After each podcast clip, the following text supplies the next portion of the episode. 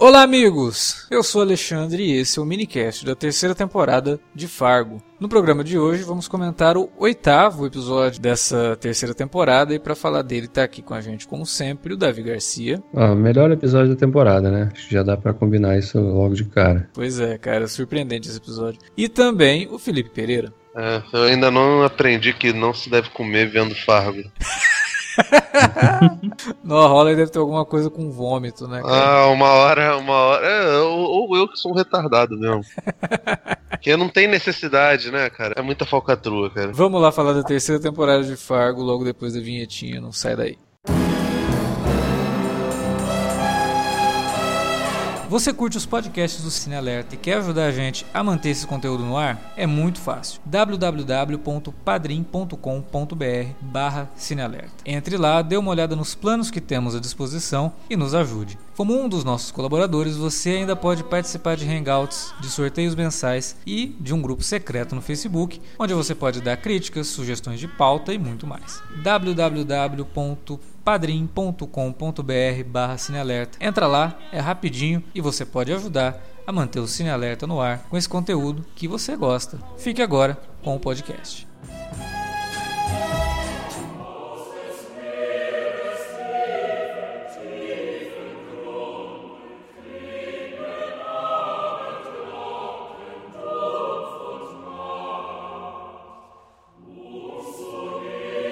Bom, no episódio passado a gente ficou temendo pela vida da Nick, porque já tinha morrido um monte de gente legal na série e a gente não queria que morresse mais uma. E esse episódio começa e os 20 primeiros minutos eu acho que são talvez o início de episódio da série toda de Fargo mais angustiante, cara. Que criação de suspense, que atmosfera excelente e que guardou algumas surpresas logo depois ali. Mas toda a sequência dela fugindo junto com o Mr. Ranch, o rapaz lá da primeira temporada, toda a sequência na floresta com os assassinos do Varga, né, atrás deles, cara, que, que situação incrível que Fargo criou ali. A, a Nick com o Mr. Ranch, eu acho que formou uma dupla bem, bem interessante e que talvez não tenha terminado ali, né? A gente fala mais sobre isso mais pra frente. Mas toda a ideia da, da, da perseguição, pô, o cara, um é surdo, né? A outra não tá acostumada a esse tipo de coisa e os dois tentando sobreviver.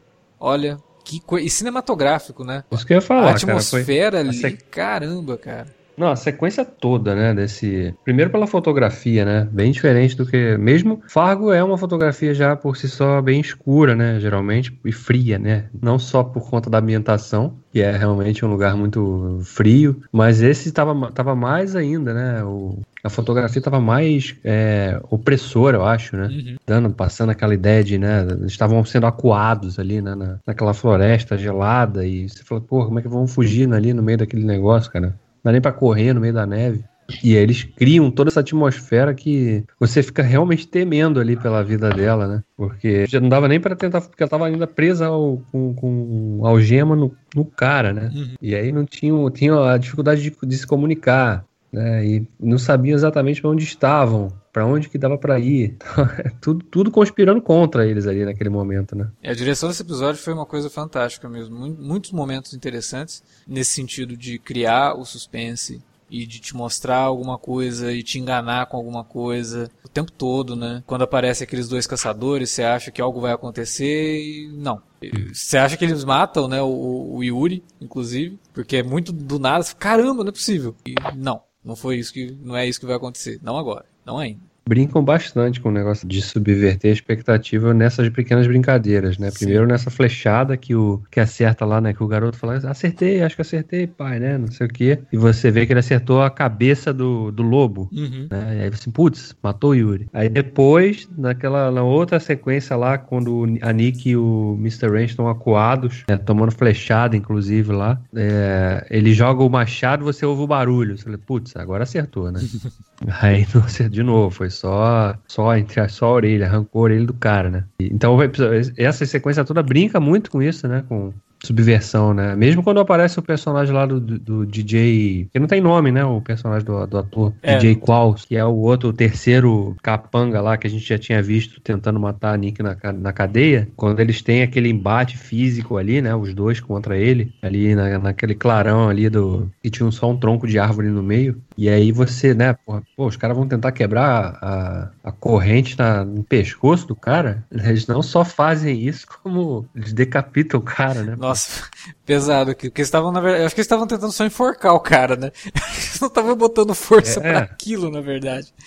E aí a hora que é. atravessa, cara, foi caramba. A cabeça dele cai do lado. Não, e, eu- e o fato de ser um cenário de neve e você ver aquela sangueira toda ali, Uhum. Torna o negócio muito mais. Ele, ele, ele aumenta o, o nível de gore muito mais, né? Porque a neve é tudo, né? Passa a ideia tão, de uma coisa tão pura, né? Pura. Tão, e aí você vê aquela sujeira toda ali, a neve misturada com sangue ali. Sim.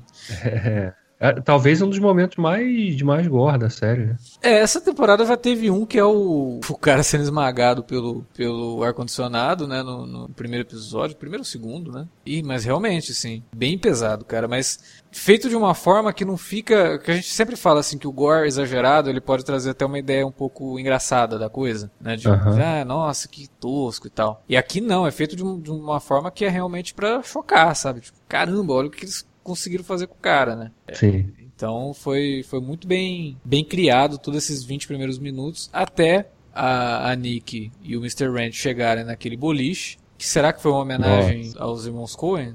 Ao- Ah, Ah, claro. Inegável, né? Impossível.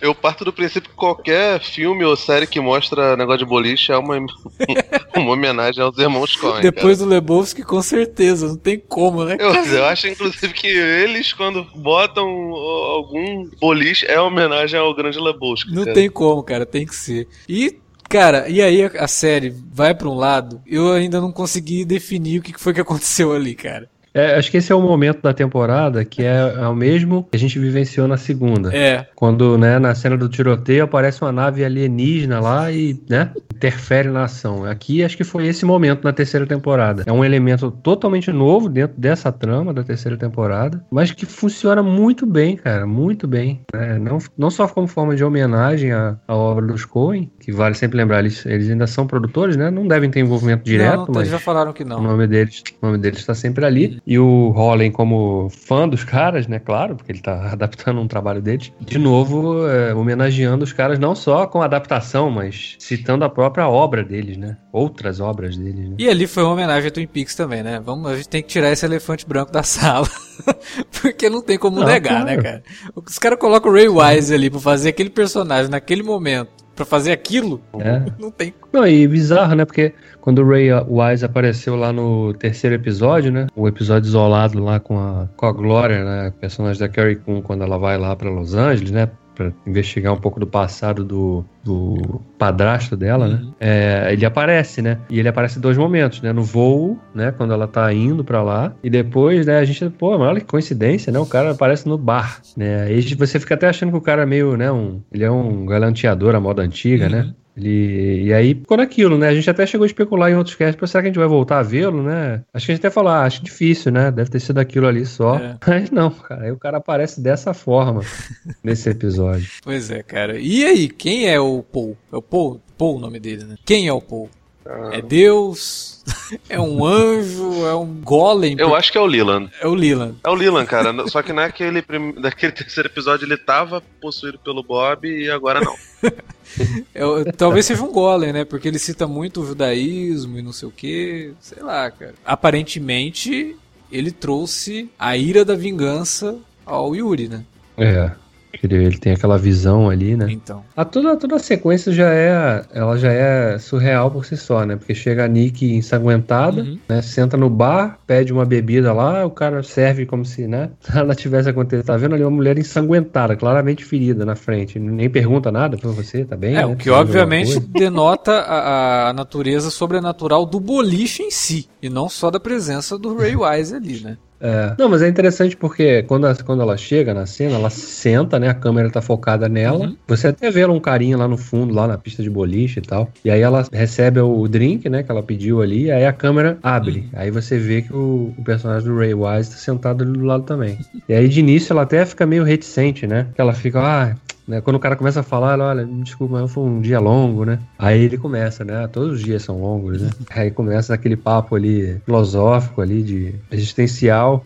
E aí o troço cresce, né? Até combinar com a. depois com a chegada do, do Yuri ali, aquela visão ali da. Que é da. Fala da tal da Elga, né? Que é, acho que é a mulher, né? Que eles. Quando a série, quando a temporada começa, né? Que tá aquele cara sendo interrogado lá pelo, Isso, isso. pelo general, sei lá, o cara de patente alta do exército, questionando ele lá se ele conhecia, né? Não sei o quê. Então, aparentemente, era uma vítima do Yuri, né? É, não, e ele até Mas fala. o Yuri também. O, o carinha que morreu lá, o personagem sem nome, que era parceiro dele lá, tava com uma tatuagem na mão que era a Elga, né? A tatuagem. É, ele até fala, eu já conheci uma, conheci uma Elga. Pois é, aí o cara fala, ó, eu tô aqui em nome da Elga, não sei o que lá, e do, do, do Rabino tal. Eita! Hum, E por isso que eu até é. coloquei essa questão dele ser um golem, né? Porque o golem ele é criado dentro de uma comunidade judaica pra proteger aquela comunidade, né? Então me parece ser algo desse sentido. Ou talvez seja só Deus mesmo. né? Só falta ele aparecer em American Gods agora.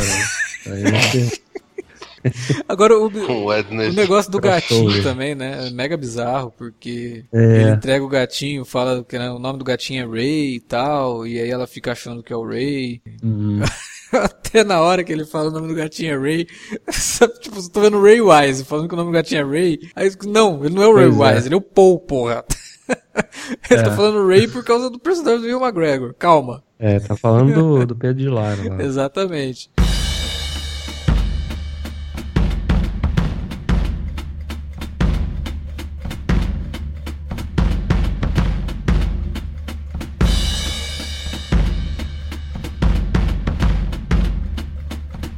E tivemos um negócio que acontece na primeira temporada de Fargo, e a gente vê isso acontecendo aqui, que é um salto temporal, né? Porque Uhum. logo depois É, de toda um- essa sequência aí, que tivemos a fuga da Nick com o Mr. Ranch, e aí a gente não sabe mais o que aconteceu com eles. A gente Busquinha verde, né? é, no Fusquinha Verde. Vale. Aí a gente vai pro núcleo ali do, do, do Emmett e a gente se encontra com o Sai sendo envenenado pelo Varga. Também bem, bem bizarra, né? E bem tocante, porque ele vai lá realmente pra poder ver o Emmett e é recebido daquela forma. E aí aquilo acontece com ele. E quando ele a- acena pro Emmett na janela, né? O Emmett dá de ombros, né? Ignora. Fecha cortina e tal. Como a gente tinha falado semana passada, a gente percebe que o, o Sai, ele é uma pessoa que por mais que ele tenha tido alguns momentos duvidosos na série, ele ainda tinha uma, uma certa moral, né, um código que ele gostava de seguir, tanto que é o que leva no episódio anterior aquela cena dele falando, tipo, né, meu mundo acabou, isso aqui não faz mais sentido e tal. E aí ele é envenenado e é a cena que o Felipe tava comendo quando assistiu. É. E quando E, e é bizarro que ele tá, ele tá parecendo o Joaquim Fênix em alguns momentos, né, cara?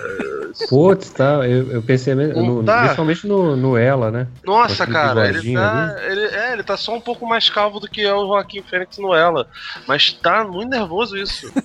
Não, e o bizarro é que quando, quando ocorre a passagem de tempo, que a câmera, a, a câmera tá focada nele, né? Uhum. E aí você tá vendo ele ali sendo entubado e você. Eu pensei isso na hora também, pô, parece o Joaquim Phoenix. Aí quando a câmera vai abrindo, que a gente vê que teve uma passagem de tempo e ele tá na cama com a barba toda crescida, ele tá parecendo o Galafianac. Aquele Zé Galafianac. Parece mesmo. Ridículo, né, cara? Mas parece mesmo. Parece, cara. Mas é, é, acho que foi a primeira vez, né, nessa temporada que a gente viu uma, esse salto, assim, porque a história tava bem concisa, né? Sim. Passando, assim, sei lá, alguns dias, né? É. Nesses acontecimentos todos. Aí, de repente, tem esse salto aí de, sei lá, dá uns meses, dá uns cinco Três meses, semanas? não, dá, um- dá uns meses, porque eles estão em março, né? ai, março, né, de 2011. É, né? então é. passou três meses, que eles estavam no- Natal, então passam três meses. É, verdade. a gente percebe coisas estranhas acontecendo com o Emmett, dando a entender que a Nick Pô, né, tá se vingando ali. cara, que bizarro aquilo, cara. Eu fiquei, cara, será que tem algum, algum plot twist aí de que, sei lá, o cara, na verdade, ele né, é o Ray de alguma maneira, sei lá. Eu cheguei mesmo a ficar pensando É, nisso. eu também né? fiquei pensando nisso aí. Em alguns momentos eu fiquei pensando nisso, principalmente quando ele não toma o remédio lá. Eu falei, cara, tá muito esquisito isso. Mas É. não, ele não toma o remédio porque realmente bateu uma crise de consciência e termina o episódio ele entrando na delegacia, falando que quer confessar um crime, né? É, isso foi legal também, porque eu tinha até especulado um tempos é,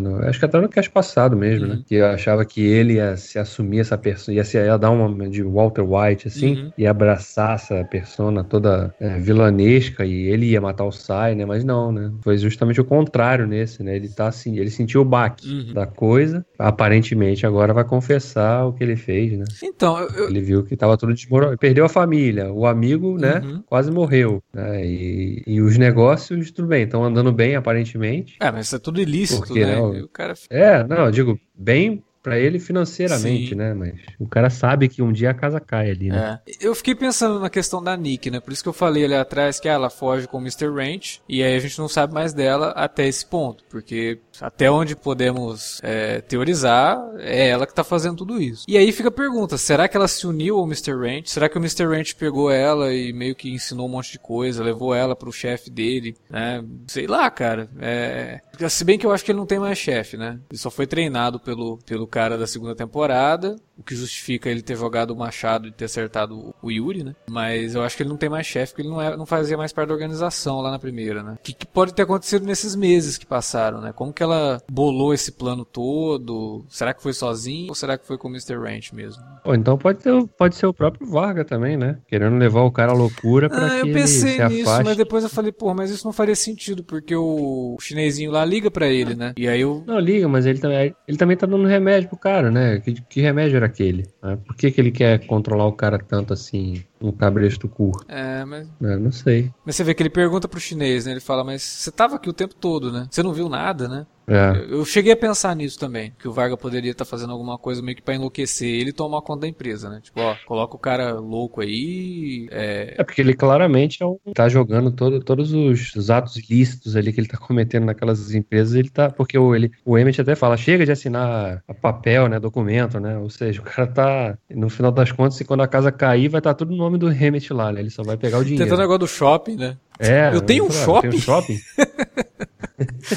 É, porque. E é por isso que ele faz o que faz com o, o, o Sai, né? Porque ele sabe que se o Sai tivesse ali, muito do que ele conseguiu nesses meses aí ele não teria conseguido, né? O Sai seria uma, uma pedra Exato. no caminho. Empecilho. É, justamente por essa índole do Sai, que por mais que, como eu falei, ele tenta fazer coisas erradas, mas você vê que no meio do caminho ele para, volta, né, e tenta se redimir e tal. Então ele, ele tinha uma boa índole, ou pelo menos uma consciência, né? Que, e- Uhum. e, eu acho que o Emmett também tem. Por isso essa crise que dá nele dele ir lá confessar. Por isso que eu acho que É. quando a gente falava, né, pô, será que ele vai dar uma de Walter White, né? Vai ter o Breaking Bad. Mas ele não é o Walter White, né? Porque o Walter White, além de ser um filho da puta, a gente vai conhecendo a história dele ao- aos poucos, ele era muito inteligente, né? O Emmett não, cara. Sim. O Emmett é burro. Você vê É. que ele acha que ele é esperto, mas ele tá sendo passado pra trás o tempo todo. Não, não faz muito sentido, a, não ser que faça parte da, como a gente tem falado desde o começo, dessa questão da- de ser uma comédia de erros. Seria engraçado ele, por algum motivo bizarro, se tornar líder do crime na cidadezinha ali, entendeu? Mas não por mérito próprio, porque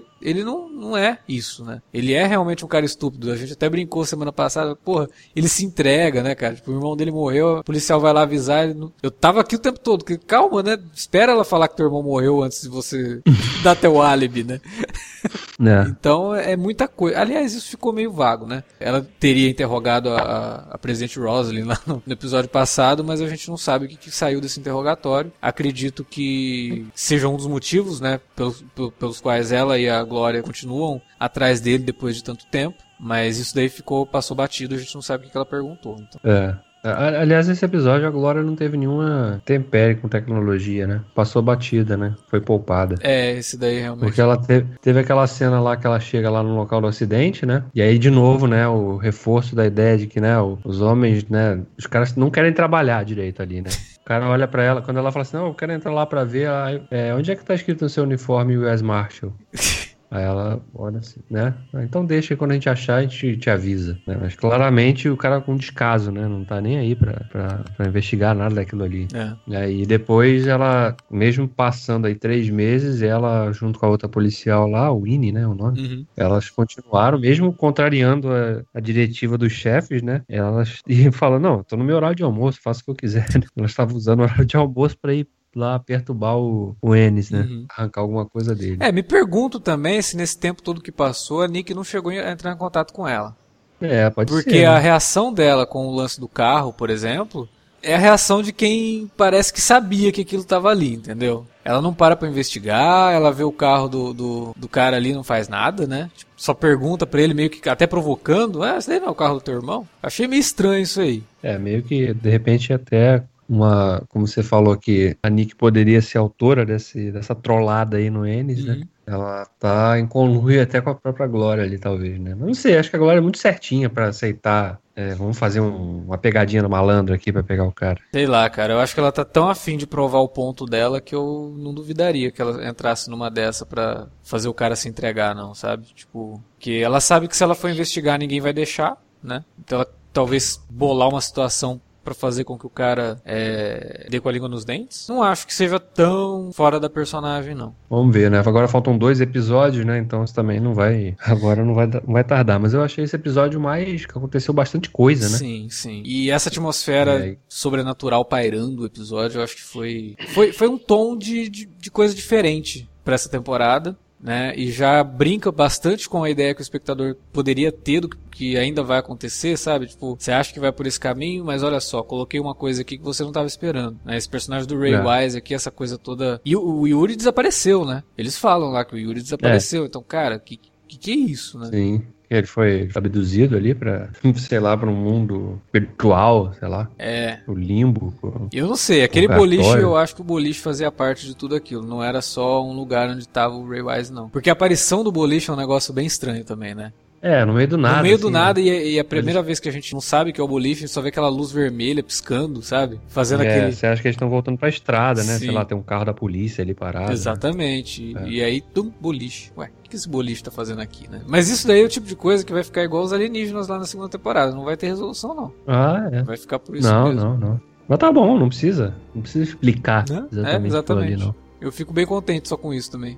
Acho que é. Que dá pra, brincar bastante com o espectador e com a própria série. Eu acho que isso é o mais importante de Fargo, né? É uma série que ela, em momento nenhum, ela fica tentando ser mais esperta que o próprio público, né? Ela não fica tentando, olha como eu sou legal, olha como eu sou cool, olha como eu sou... Não, né? Ela, ela mostra que ela é inteligente, mas que ela também confia que o público dela é inteligente. E que vai fazer as ligações, e que vai assistir aquilo, que vai assimilar aquilo de várias formas.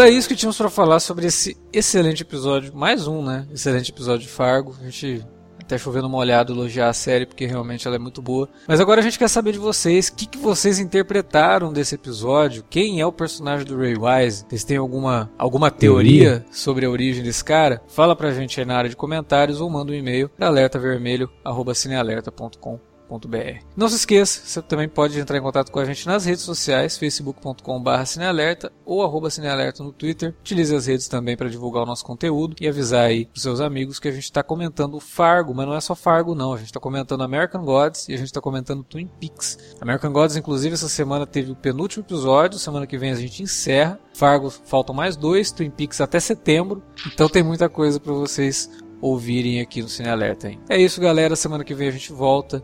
Valeu pela audiência. Até lá.